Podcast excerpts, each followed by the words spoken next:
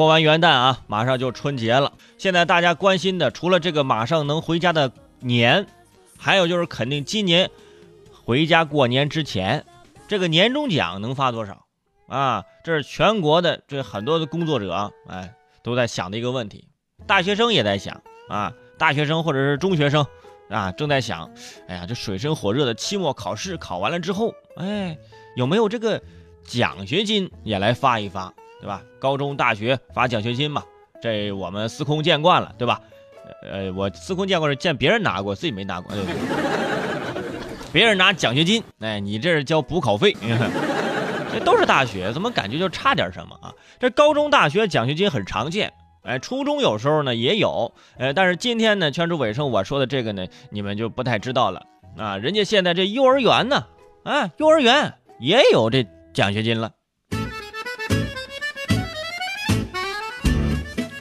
说这最近呢，南京有一所幼儿园，哎，发奖学金，这是根据幼儿园的工作人员的说法呀，哎，对孩子进行考核，划分出三个等级，那发多少呢？那其中小班学生获得一等奖学金的待遇就是，哎，家长在一次性预付中班学费的时候，可以享受五千块钱的优惠减免；二等奖学金，呃，可以免三千块；三等奖则无学费减免。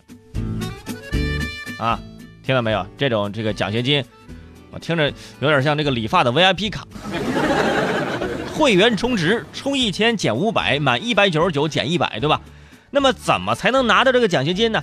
幼儿园又说了啊，说这这个我们那考评内容啊，哎是根据幼儿考勤啊，这个家园互动、家庭延伸活动、小测评等几项数据统计来判定的。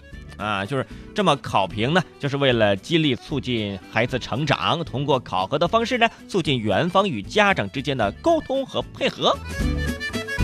所以你看啊，这考核其实啊，有一大部分都考谁呢？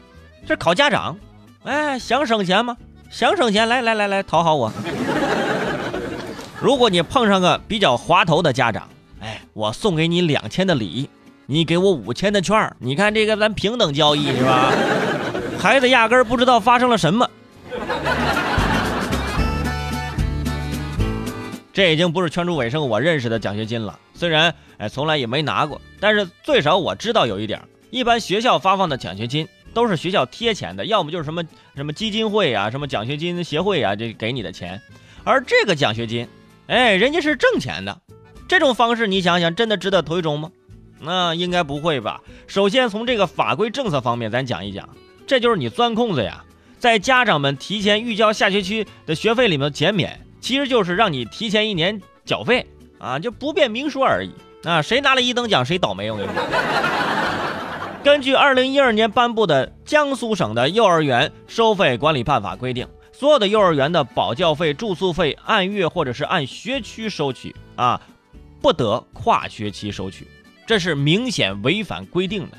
其次，你再想，这种做法名义上出发点是为了孩子，其实干嘛？抢占市场嘛，稳住生源呢，谋取经济利益吧。毕竟现在这幼儿园行业不再像从前那样了啊！现在这大中小规模，甚至小区里也有全托、半托，是吧？这个这个中英化各种分类，齐全到你有选择困难症。而且咱们这九年义务教育，幼儿园的这个费用比这一般的这个公立小学还贵。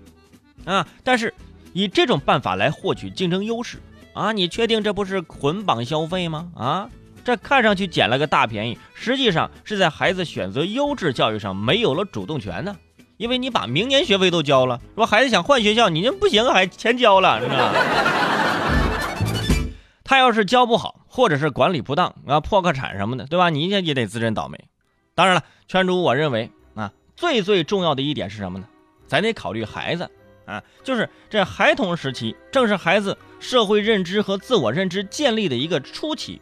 用减免学费的方法给孩子们划分个三六九等，那以后在幼儿园这会不会出现这种场景呢？啊，拿了一等奖小朋友沾沾自喜，哎，觉得自己现在就能帮妈妈挣钱了，是吧？啊，没拿到的就会因为挣不到学费而自卑，这简直就是催生小孩的产生这个物质观念嘛。不仅违规，还会伤害孩子们纯洁的心灵。所以这种啊减免学费为奖学金的办法，于情于理啊，全是伪声，我觉得都不合适，不大好。你看我们小时候是吧，给一朵小红花，那乐好几天，还是用红笔画的那种，那种快乐多么的单纯。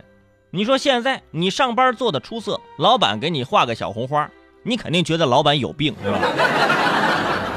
其实都是鼓励吧，哪怕啊，你给块铅笔、橡皮什么的也都可以。你给孩子发钱，那孩子他也不会花呀。